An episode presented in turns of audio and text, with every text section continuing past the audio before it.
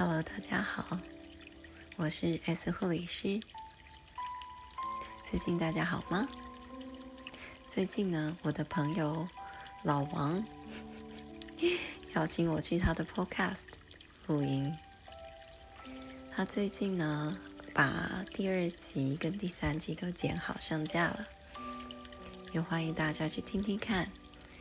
那是他啊。以一个主持人的身份来对我做的访问，啊，也是我一路从啊来了澳洲之后呢，在这边啊做护理师的一些心路历程吧。大家要是有兴趣，可以去听听看。老王，也就是 Gina，我的好朋友，他做了一个非常非常好的剪辑。我个人是非常非常喜欢的两集的录音。有时候做录音，不过只是想要做一个啊生活上的一个记录罢了。我感谢每一个点进来听的你们。今天呢，我想要分享的是病理的小常识。什么呢？是肺结核。不知道大家对肺结核有什么样的一个想法？有些人说肺结核已经不复存在了。有些人想到肺结核就会想到一方雪白的手帕，然后有一个病弱的美女咳咳咳，然后在手帕上咳出鲜血，然后她就不治身亡了。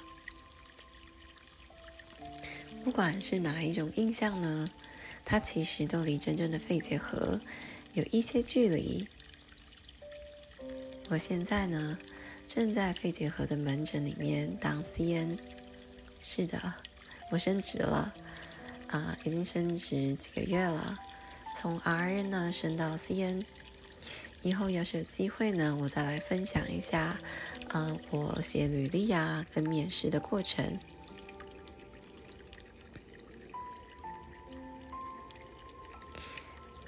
言归正传，什么是肺结核呢？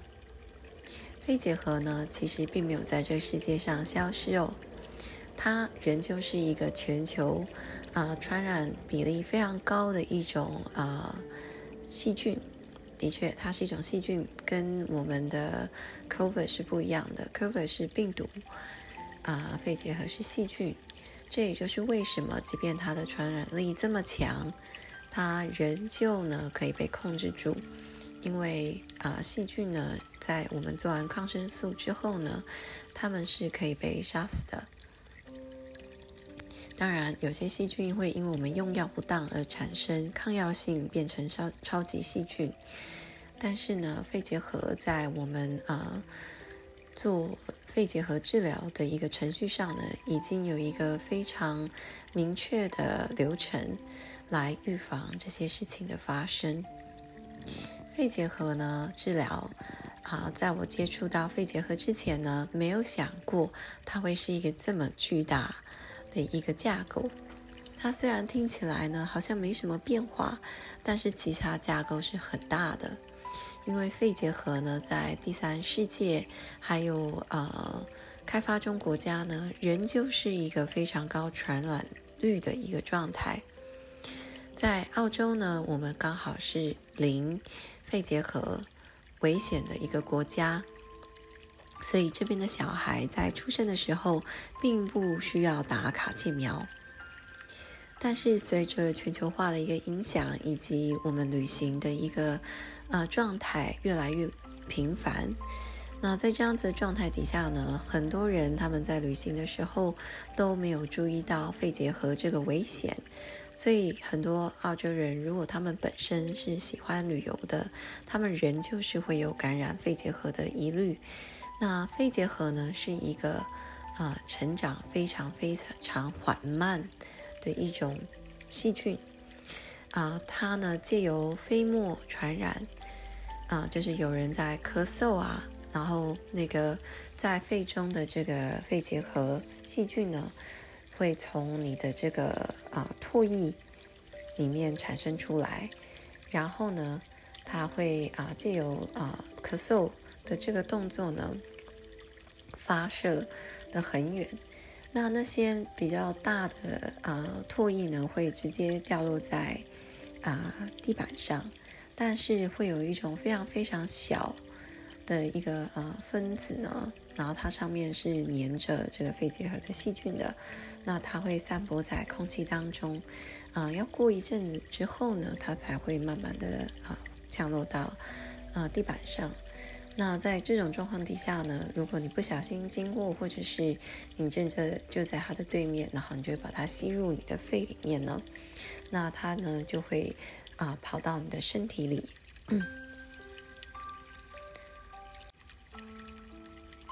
那当它呢跑到你的身体里之后呢，嗯，它呢会有一个很长很长的潜伏期。那这个潜伏期呢？呃，可以到数十年以上哦。呃，在它发作之前呢，你身体基本上是毫无感觉的，你完全不会知道你有这个细菌在身上。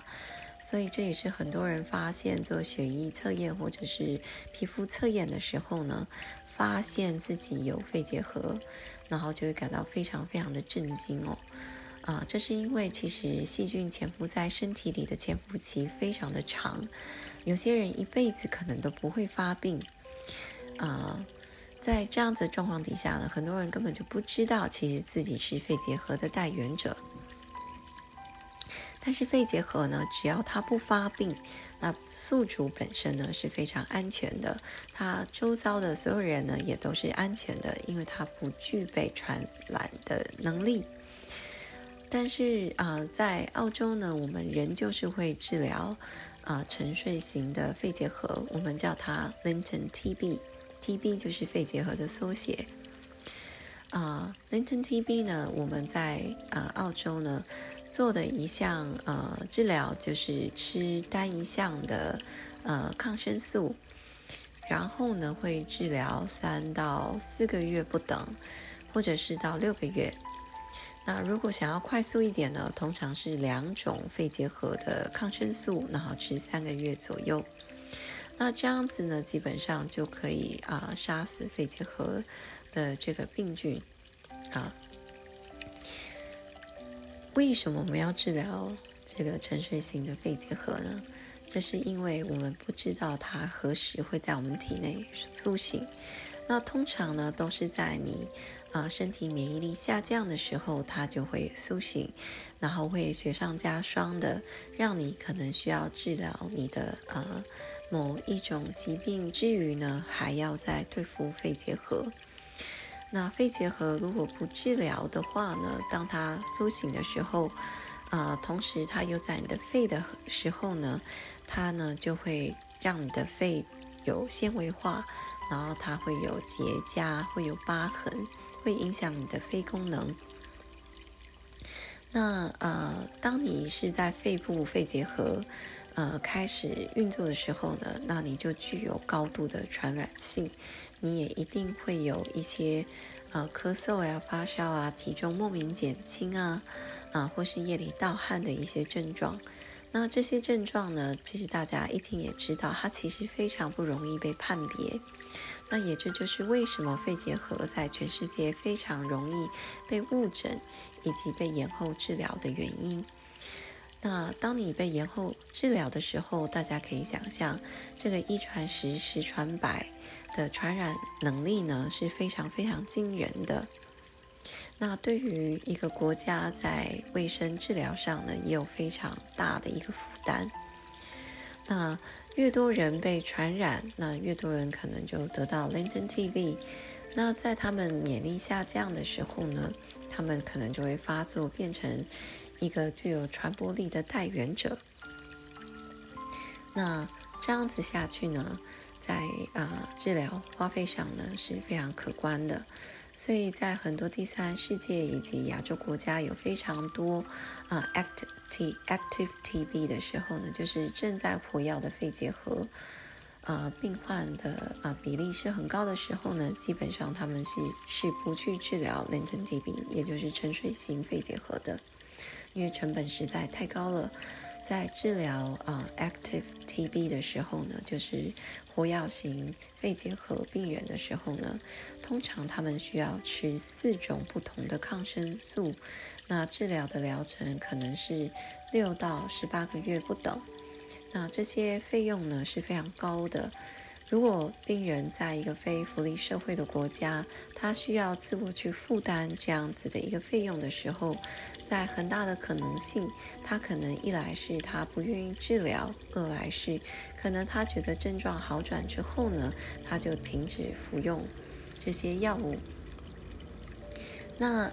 如果他们停止这些药物，但是肺结核细菌本身并没有被完全杀死的时候呢，他们就会产生高度的抗药性，啊，那这样子在它重复复发的时候呢，呃，那这个国家就要花费更多的钱还有心力去治疗肺结核的病患，那啊，超级。细菌呢，是我们人类所要共同面对的一个敌人哦。那我们在预防肺结核抗生素被滥用，或者是病人莫名的自己停药的这些状况呢，我们有所谓的啊，directive observation therapy，简称叫做 DOT，也就是我们会去盯着病人去服用抗生素。那这个疗程呢，可能一次就是六个月左右。我们会用各种方法让病人每天到我们的门诊，或者是我们去病人家里面拜访，或者是我们用高科技用 video 去做这些啊 link 来看病人有没有定时服用这些药物。那在澳洲本身呢，由于我们是零肺结核的一个国家，同时之间我们又有很多。的啊难民以及啊其他世界各国的移民，所以呢，我们会在肺结核门诊呢做很多的追踪跟治疗。所以肺结核门诊呢比大家想象的更有趣哦。我们呢在啊其中啊一天呢会做这个啊专门帮难民们做这个肺结核的追踪跟治疗。那啊，在啊申请移民的移民者呢，他们呢，如果在胸片检查，也就是 X-ray 检查有发现一些啊不寻常的啊一些结块啊，或是纤维化的时候呢，啊，他们就需要到我们的门诊来报道。啊，关于这些移民在啊申请啊 visa 的这些状况的时候呢，如果他们没有来做这些。啊，痰的检测以及啊，来看医生啊，做胸片检查等等的。如果他们没有来的话呢，基本上会影响到他们啊申请 visa 的一个流程。那我们另外一个族群呢，其实就是我们的 healthcare worker 以及 students。那呃，在我们的呃学生，就是啊，不是护理系学生而已。啊，所有医疗相关的科系以及医疗相关的工作人员都需要做类似的检查。那他们就需要填一个表，然后要求做检查。那如果有发现是阳性症状的话，我们就会有进一步的啊医生门诊时间等等。啊，这个工作呢，对我而言它非常的有趣，因为。他这个 CN 的职位呢，他有很大的权利。那他们在照顾病人方面呢，也是完全的啊 patient center care，就是以病人为中心来做一个扩散。那我们每一个病人呢，都会有一个 case manager。case manager 呢，得是 CN 才有办法去做的一个呃职务。case manager 呢，就是会为这个病人呢。从头到尾做追踪，做呃准备。比如说我手上的啊几个病人呢，他们的一些服用的药的状况，药不够什么等等的。呃，如果药不够呢，就是由我来帮他啊订这些药。然后呢，再安排他取药的一些状况，然后来陪同他走完这六个月的疗程。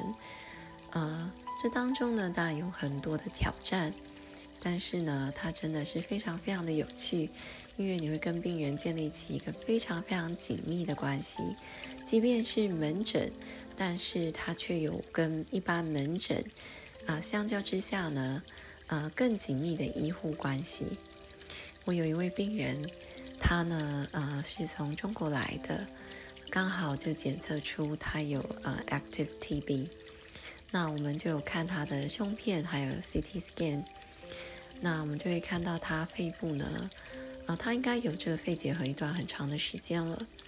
那在他的肺部的一个呈现呢，是啊，你可以看到那些疤痕，看到那些啊纤维化的一个呃样貌。以及他肺部的萎缩，呃，肺部的萎缩呢，导致他这个心脏呢跑到另外一个呃萎缩的这个肺部的空间。那这个病人呢，也在呃我们开始治疗肺结核用药的呃第二月的时候呢，突然有一个急性的咳血的一个状况，然后需要两次的住院治疗。那这个病人呢，因为从中国来，那他英文也不大好，所以他只讲只讲中文。那在这个门诊里面呢，只有我会讲中文，所以啊，他每次看到我的时候呢，都啊总是觉得他能够被支持了，所以他看我的时候讲没两句呢，眼眼眶就含着泪。那我真的是。每次看到他就觉得心疼，总是想要给他满满的支持。那在这个时候呢，我就很感激啊！我在几个月前得到了这个职位，让我可以在这个时候可以特别的来支持这位病人。那我们之间呢，也发展出了一段啊比较特殊也比较紧密的医护关系。肺结核呢有很多很多很好玩的地方，啊，肺结核从肺部吸入之后呢，也会跑到你身体的各个部位。当它跑到你身体的其他部位的时候呢，它并不具备感染力，但是当它发作的时候，它会导致你这个器官的衰竭。它可以在你的眼睛里面，那当它在你的眼睛里面的时候，它会导致你视力的衰退。但是它无法传染给他人。那我们也有个病人，他非常的特殊，他呢有肺结核，但他肺结核在他的子宫里。那这个呃状况呢，非常非常难以察觉，因为他完全没有任何肺结核典型的症状。但是她这个肺结核是正在活跃型的肺结核，所以导致他子宫有非常非常多的伤疤，他有非常大的困难，呃，没有办法怀孕，直到他终于做 IVF 人工受孕成功了。那一直到他生产之后呢，小孩子有非常典型的肺结核症状，呃，然后呢？我们才反过来去做他做一个血液检查，才发现这个病人这个妈妈她本身有肺结核。那她的肺结核非常非常呃罕见的在她的子宫里面，并且导致了她子宫里有很多的伤疤。她的孩子能出生完全是一项奇迹。那也因为他孩子的出生，所以才反过来，他接受了肺结核的治疗。那他的孩子也在出生之后呢，啊，他小孩有早产的迹象，呃，基本上是个早产儿，然后啊住在啊医院的这个加护病房，孩童的加护病房里面住了大概两三个月左右。那同时之间呢，他也接受了肺结核的治疗。嗯，非常的不容易。那这一路上的过程呢，都有我们的 case manager 去做支持，都有一个专门的去跟他做联络的，从头到尾了解他状况的人去支持他。那这个是肺结核门诊呢，啊，所带给我的一些啊知识上以及职位上变化，呃在护理上面呢有一些呃改变，改变了我对护理是能够做的啊工作的一个范围的了解，以及又增加我对肺结核的一个了解。今天呢，分享就到这里啦，大家晚安。